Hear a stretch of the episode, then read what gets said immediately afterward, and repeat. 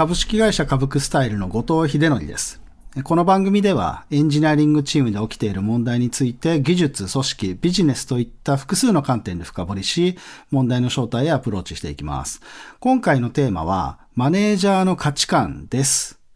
価値観ってすごく抽象的なワードなんですけれども、まあ一方であの私自身、このマネージャーが価値観を持っているっていうことが、そのマネージメントだとか、そのマネージメントにとどまらない、まあいろいろなこう行動や考え方に対して、やっぱり下支えするすごく大事なものだと思っていて、えこれを持てるかどうかっていうことが、マネージャーとしてのなんかこう成長したり、成功したりするところのキーになっているんじゃないかなと思ったりもしているので、今日はそのことについて話してみたいなと思っています。エンジニアリングマネージャーの問題集。というわけで、まあ、マネージャーの価値観っていうことについて話そうと思っていて、まあ私としてはなんか価値観っていう言葉よりも、なんかこう、なんですかね、真っていう言葉の方がなんか合ってるのかなと思ったりもしています。真っていうのはなんかこう、なんですかね、こう、人の真ん中にあるブレない何かみたいなもののことなんですけれども、なんかその真、価値観を持っていることが、まあ、すごく大事ですよっていう話で。で、まあ、とはいえなんかこの価値観って何なんですかっていうのをちょっと私なりに最初に言語化しておこうかなと思っています。で、価値観っていうものって、まあそもそも、あの、なんですかね、まあ誰でも一定、えー、持っているものかなとは思っています。で、す、べての人、まあ、あらゆる人が、なんかその価値観に基づいて、日々生活を送っていたりだとか、まあ何かを選び取ったりだとか、まあやっているということかなと思っています。だから価値観っていうものが、なんか人の言動や行動っていうものに反映されるというか、まあ価値観をベースに日々を送っているってわけですよね。で、まあそういったものなので、その人が発する発言だったりだとか、まあ行う行動っていうのが、その価値観をベースに行われてるっていうことでしょうし、その特に何かこう、すごく大事なメッセージだとか、なんか緊急を要するものだとか、まあ多くの人に伝えなければいけないものだったり、行動を促すものだったり、といった時によりその価値観に裏付けされたような、えー、メッセージだったり、行動だったりすると、それが、あの、説得力や迫力を持って、まあ、人に伝わったり、伝播していくようなものだったりするのかなと思っています。なので、まあそこまで含めると、まあ単に価値観が、まあそれぞれだよねっていう話ではなくって、そのよりこう強く人の行動に影響するような価値観っていうものが、まああるとは思っているっていう感じですね。まあとはいえその価値観っていうものが、なんていうのかな。例えば、なんかこう、すべての人類のために、なんかこう、すべての人々が、えー、よりよく暮らせるようにしたい、みたいな、価値観だとすると、ちょっと抽象的すぎて、なんか全ての物事に当てはまってしまうかなとも思うんですよね。で、まあそういうものって、まあ価値観とも言えるかもしれないんですけれども、なんか日常的な行動一つを取った時に、その価値観に当てはまっているのか、もしくは当てはまっていないのかっていうような判断ができなくなってくると思うんですよね。まあ、できる場合もあると思うんですけれども、やっぱりあの、抽象的すぎるものって判断に使えないというところがあるので、まあ、ここで話している価値観っていうのは、えー、一定日常の行動の良し悪しを、なんかこう判断できる、区別できるようなタイプの具体性を持った、えー、価値観っていうものが、なんかまあ大事ですし、まあよく機能する価値観なのかなと思っているところもあります。はい。で、まあここまでがなんかまあ価値観の一般論みたいな私の考えなんですけれども、で、こういった価値観を何か自分の中で見出して持っておくと、まあ自分自身はこういう価値観のもとに行動しているだとか、まあそういうものが明確になっていると、人生のいろんな部分でも使えるんですけれども、まあ、この番組で対象にしている、まあ、エンジニアリングマネージャーとか、マネージャーっていう仕事においても結構有効に機能すると思っています。で、まあ価値観を持っていることが大事なんですが、この価値観っていうのは必ずしもなんていうのかな、会社が求めているものだったり、えー、いうものと100%一致することってまあ、ないかなと思っています。本当にまあ、それ自体は、あの人によって微妙にニュアンスが違ってくる部分がもう普通にあるので、一つの言葉には収まらないような違いっていうのが、まあ、たくさんあるのが普通だと思っています。ただし、その自分の価値観が何かっていうのを明確に認識することができていれば、えー、自分が大事にしている部分はここ。で、会社が求めている部分の共通部分はここであり、それからまあギャップがあるのはここであるっていうのが明確になるので、まあどんな行動を会社が求めていて、で、まあ自分の信念のもとに行える部分はこういう形だっていうふうに、こううまく、なんていうんですかね、こうギャップをこう埋めていくような考え方だったり、行動も取りやすくなるのかなと。思っています。まあそういった意味でも、まず自分の価値観っていうものがあることによってそういったギャップも認識できるようになるわけで、逆に自分の価値観が全くない状態だと、なんかこう盲目的に会社が求められるものをただ単に受け入れて行動してしまうと、えー、せざるを得ないというような形にもなってしまうかなと思うんですよね。で、まあそれってなんか、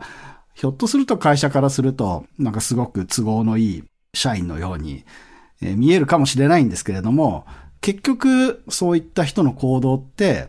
なんかこう中身が伴っていないというか、説得力がなかったりしてしまうものなのかなとも思うので、私は、これは私の意見なんですけれども、しっかりそのマネージャーとしては自分自身の価値観を持った上で、まあ会社とのギャップも埋め合わせながら、なんかこう、コントロールしながら、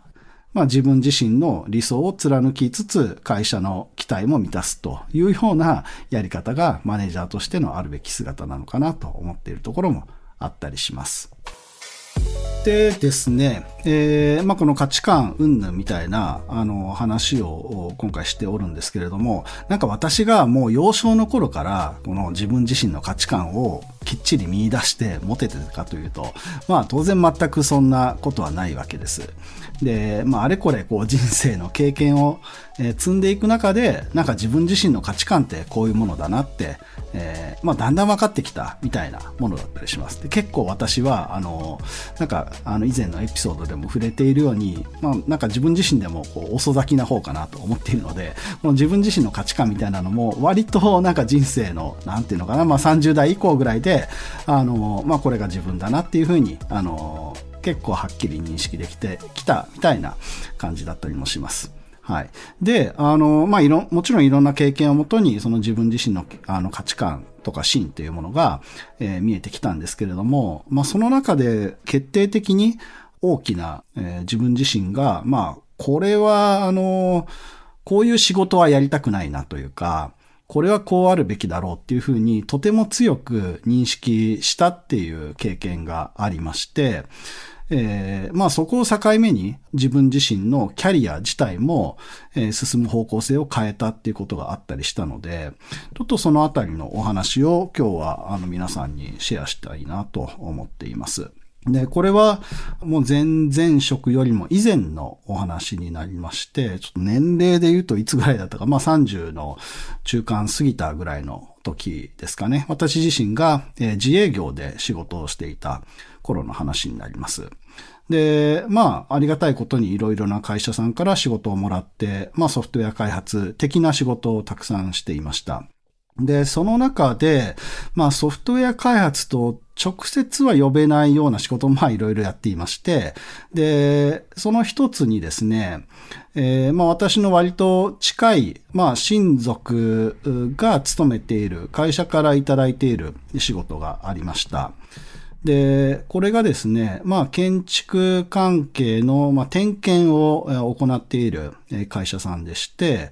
まあその会社がその建築物の点検というものをまあいろいろなところから受け負って、えー、まあ点検をしてその結果を報告するというようなお仕事なわけですね。で、まあこの建築点検の中で点検を行った物件のまあそのレポートというか納品物っていうんですかね。まあこれをまあ結構業務自体はあの旧来からずっと行われているものなので、もともとは紙ベースで行われていたんですが、まあ、ある時から納品物は、えっと、まあ、Excel のレポートと、それから、まあ、あの JWCAD の、まあ、CAD データですね。まあ、ここにその物件の図面があって、そこに破損している箇所だとか、要注意事項がある箇所になんかこうマーキングだとかを入れたデータですね。まあ、こういったものをデータで納品するということが、まあ、求められるようになってきておりまして、まあ、その会社としても、まあ、データで納品するということに対応していました。なので、え、っと、私がその当時請け負っていたのは、まあ、現場で、まあ、建築士さんたちがあ点検してきた結果を、まあ、これは紙で、えー、点検してくるんですけれども、その紙の結果を、まあ、何らかの形で、まあ、その納品するデータのところに起こして、まあ、納品物を作成するというような仕事だったわけですよ。はい。で、まあこれ自体普通に単純にやるともうその紙のデータ、なんかマーキングしてあるものを見てひたすらそれを Excel とか JWCAD に入力していくっていう仕事になるわけですけれども、まあ我々ソフトウェアエンジニアなので、なんか当然こう効率化できる余地はないかって考えますよね。特にその扱ってるものが、あの電子データとか、まあ、ソフトウェア上で処理するものなので、そのいかに効率的にできるか、まあできるんじゃないかと思いながら仕事を、まあするわけです。で、実際まあ、あの、やれる余地は結構ありまして、その、フォーマットの中に、例えばあの、重複して、例えば物件の名前だとか、なんかこう、指摘箇所みたいなものとか、なんか一つの情報がいろんな紙にこう記載されるものとかがあるので、そういったものって当然こう一回だけ入力して、それがあの必要な箇所に全部転記されるっていう風になってればいいわけじゃないですか。で、そういったところをもうシステムの方で、あまあシステムの方というか、まあ私の受け負ってる側で、まあ、勝手にというか、ちょっとしたシステムみたいなものを作って、えー、自動的にその納品物のデータみたいなのが、まあ、最小限の入力で、えー、生成できるようにするとか、まあ、いったことをやっていって、まあ、どんどんどんどん自動化を進めていきましたね。その Excel だけじゃなくって、JWCAD の方も多少なんかこう、えー、自動的にこう、インプットが生成されるような状態とかも作ったりしていました。なので、まあもともと Excel や JWCAD を、まあある程度扱える人が入力すると、なんか、まあ一件、ちょっとまあ一件の中身にもよるんですけれども、えー、一件を入力するのに、例えば、えー、まあ1時間ぐらいかかるような、え感じだったとすると、最終的に、あの、僕が作ったシステムとかで、えー、その処理をすると、そうですね、もう、3分とか5分以内ぐらいでその1件の入力が終わってしまうというような状態に効率化をしてやっていました。なので、もうものすごく、あの、生産性っていう意味では、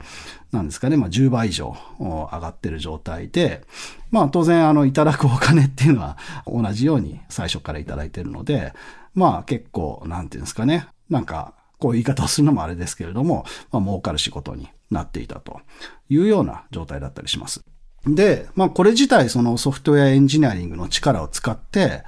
なんていうんですかね、こう、やることを効率化して、なんかまあ DX とまでは言いませんけれども、なんかこう、テクノロジーを使って、なんか自分たちをこう、まあ豊かにとは言わないんですが、なんかこう、幸せにしていくみたいな一面だったりもするので、ある種、なんかいいことをしているような感じもしたりしたんですけれども、ただ何ですかね、その、まあそういう仕事をやっていたんですけれども、それがまあ、どうですかね。10年ぐらいその仕事をいただいてましたかね。で、ずっとまあその感じで、まあ、お金を稼がせていただいていたんですが、毎年その仕事があるわけですよ。で、なんかある時からすごくこれっておかしいことをやってるなっていうふうに思うようになったんですよね。で、なんでかっていうと、なんかそもそもその点検結果をデータ化して、えー、納品しているんですけれども、その納品したデータっていうのが全くなんか利用されてないっぽいんですよね。なんか次の年もまたゼロから紙に、あの、紙ベースの点検っていうのが行われて、あの、またそれをデータとして入力して納品するということの繰り返しだったので、なんかこうお金をいただけてるのはいいんですけれども、なんか果たしてこれで世の中って良くなってるんだろうかっていうところにすごく疑問を持つようになってしまって、もうなんかその疑問が加速しすぎて、なんかこう、ある種僕の中ではなんかこう絶望のようなものすらも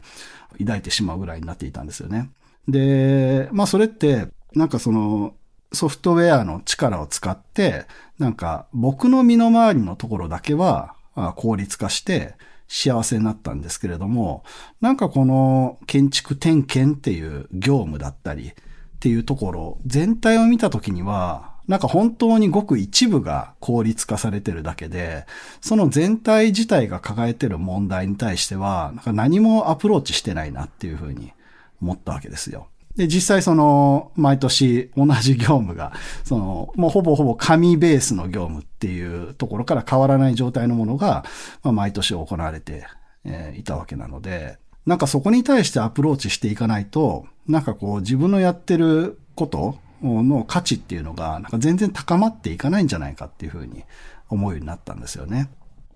ただですね、まあそういう考え方に至ったのはいいんですけれども、なんかやっぱりその業務をやっていると、その、まあ、さっきも話したように絶望みたいな、えー、気持ちになってきたっていうのは、まあ、なぜかというと、まあ、これはその皆さんそれぞれのあの立場だったり、何をチャンスと見出すかとか、まあ、そういうところにも関係したりするんですが、まあ、その業務で言うと、例えば、あの、地方公共団体とかが、あまあ、発注元だったりするわけですよね。で、そこから、その建築点検会社が仕事を請け負って、さらに私が、あの、入力部分を請け負うみたいな、まあ、構造になっていて、で、まあ、その業務自体を何とかしようとすると、地方公共団体さんのところまでアプローチして、業務のやり方変えましょうだとか、あのデータの持ち方変えましょうだとか、まあ、そこからあの、やっていかないと、まあ変わらないわけじゃないですか。少なくとも。まあもっと先まで行かなきゃいけないかもしれないんですけども。で、まあそれって、まあ一定もちろんやりがいはあるタイプの仕事のようにも思うんですけれども、じゃあ何ですかね。1年とか2年頑張ったらそれが変わるのかっていうと、なんかそういう世界でもなかったりするわけじゃないですか。結構いろんななんていうんですかね、実績だったり、人脈というか、つながりというか、信頼関係とか、まあそういうものを、えー、気づいて、ようやくそういった話が、まあできる部分っていうのが、その、まあお役所だからっていう話ではなくて、まあビジネスの世界一般にもあったりすると思っているので、なんかそう簡単になんかこっちの方がいいですってソフトウェアエンジニアが言ったら変わるようなものではないので、まあそう思った時に、なんかこれをまあ自分自身はすごく課題だと感じているんだけれども、じゃあ10年とかそれ以上かけて自分自身が取り組む問題なのかっていうふうに考えたときには、まあ僕の中での結論はノーとなったわけですよ。あの、もちろん世の中にはその問題にアプローチしている方もいらっしゃるので、この問題自体を、何ですかね、大したことない問題とか、そういうふうに私が言いたいわけでは全くなくって、私のその時の、まあ、ただ一人のなんかフリーランスエンジニアみたいな立ち位置だったりだとか、持ってる人脈だとか、まあそういうものから照らした時には、なんか私がアプローチする問題としては、なんかあまり望ましい問題ではないなというふうに結論を出したということだったわけですよね。で、まあちょっとあの、価値観の話から話が逸れちゃったんですけれども、まあそのような形で、あの、その問題に対しては、まあ自分が取り組むべき問題ではないとしたんですけれども、まあ自分の中ではすごく大事な経験でして、まあ自分自身がきちんとその局所的な解決ではなくって、なんか本質的に問題となっている部分と思われるところにきちんと自分がアプローチできて、えー、何らかの程度でその問題を解決しているっていう、なんかこう、効力感っていうか、まあ結果も伴っててほしいんですけれども、まあそういった形で動けることをしていきたいっていうふうにその時結構明確に気づくことができたんですよね。はい。という経験があったので、まあその後、その、まあ自分一人でやってるようなソフトウェア開発、フリーランスでは、なかなかやっぱり本質にアプローチすることって難しいじゃないですか。まあもちろんそういうことができる方もいらっしゃると思うんですけれども、まあ私は少なくともそういう状況ではなかったというところがあって、やはり何らかの会社に所属して、かつ、まあその会社が、まあ私が思うところでは本質的な問題に行ってアプローチしてるだろうと、まあ、言ったところで、えー、自分の力を発揮していくのがいいんじゃないかっていうふうに思って、えー、まあそちらの方にキャリアを変えたということにもつながっていったりもします。で、まあそんなようなエピソードがあって、でえっと、まあ私自身、あの、今の時点では結構強く自分自身のまあ、芯というか価値観がこれだなっていうのを見出している状態です。で、まあ、前職なんかでも、その価値観をベースに、えー、まあ、マネージャーとして振る舞っていたところは、あの、まあ、あるかなと思っています。で、まあ、その価値観、もう一度言葉にしておくと、あの、きちんと問題の本質にアプローチしているかどうかっていうところを大事にするっていうことなんですが、えー、まあ、何ですかね。あの、まあ、いろんな階層でその本質っていうのがあるんですけれども、まあ、少なくともソフトウェアみたいなところに、えー、限ったとしても、えー、まあなんか表面的に解決したり、なんかこう売り上げだったり、あの数字を達成するための、えー、やり方だったりもあるわけなんですけれども、まあそこだけに目を向けるんではなくって、きちんとソフトウェアのあり方というか、まあそのアーキテクチャみたいなところですね。えー、っていったものが、えー、まあ将来にわたっていい状態になるのかどうかと。ったところに、まあ、継続的に目を向け続けるような形で、まあ、マネージャーとして振る舞っていたところがあって、まあ、それはその私自身の、まあ、価値観に照らして、あの、それがまあ、ソフトウェアの本質であって、そこを良くしていかない限り、まあ、そのビジネスの継続性だとか、まあ、いうところにも、あの、貢献していかないっていう思いがあったので、まあ、そこは、あの、外さないようにしながらやってきたというところはありますね。まあ、ちょっとあの、先ほどのエピソードのような価値観からすると、ちょっとソフトウェアっていうレイヤーだけの話になるので、小さなものなんですが、もちろんまあそれだけが私のあの価値観というわけではないんですけれども、一旦ソフトウェアっていうところではまあそういったところを持ちながら、あの判断をして、えー、っと、まあ行動してきていたので、まあそれがあの、マネージャーとしてものすごく、なんていうんですかね、会社全体から評価されたかっていうと、まあ決してそうではなかった部分もあるとは思うんですけれども、ただ、まあ私自身の感覚としては、まあ一定エンジニアのメンバーだとかからは、まあそういったマネージメント、そういったマネージャーの方がなんかこう信頼できるというか、いった風に受け取っていただいていたのかなというふうにも思えているので、まあそれはその、なんていうのかな、その私自身の会社からの評価でそう思われたではなくて、私自身が価値観をもとに行動した結果をそのようにあの受け取っていただいたっていうことだと思っています。っていうところで、やっぱりなんかこう、今回のテーマに戻るんですが、えー、マネージャーとして、こう、価値観というか、まあ自分自身の芯みたいなものを何とかして見出して、まあそれをもとに行動していくっていうことが、まあいろいろな面で、あの、まあすごく簡単な言い方をすると、まあ良い方向につながっていくというふうに思っていて、これはまあ、まあ何ですかね、あの、持ちたいと言って簡単に持てるものではないかもしれないんですけれども、日々の振り返りだとか、自分自身が何を普段選んでいるのかだったり、考えることによって徐々に見出していけるものだと思ってますので、ぜひ聞いていただいている皆さんも、なんか自分自身の価値観というのがこうだっていうのを、えー、少しずつ磨いて、えー、クリアにしていただいて、で、それを日々のマネージメントとかに活かしていただけるといいんじゃないのかなと思います。はい。では、あの、今日はマネージャーの価値観というテーマでお話しさせていただきました。あの、まあ、なんかこう、日常的に価値観、価値観って考えてる方ってそんなに多くはないとは思うんですけれども、なんかたまに時間をとって、あの、そういったところに向き合っていただくのって結構貴重だったりするのかなと思っていますので、なんかこの話が、あそういったことを考えるきっかけになるといいのかなと思ったりもしました。さて、この番組では感想や質問、リクエストなどお待ちしております。番組詳細欄にあるリンクよりお気軽にご投稿ください。ツイッターではハッシュタグ EM 問題集をつけてツイートしてください。EM はアルファベット、問題集は漢字でお願いします。そして Apple Podcast や Spotify の Podcast ではレビューもできますので、こちらにも感想を書いてもらえると嬉しいです。お相手は株式会社株クスタイル COO 兼 CTO の後藤秀則でした。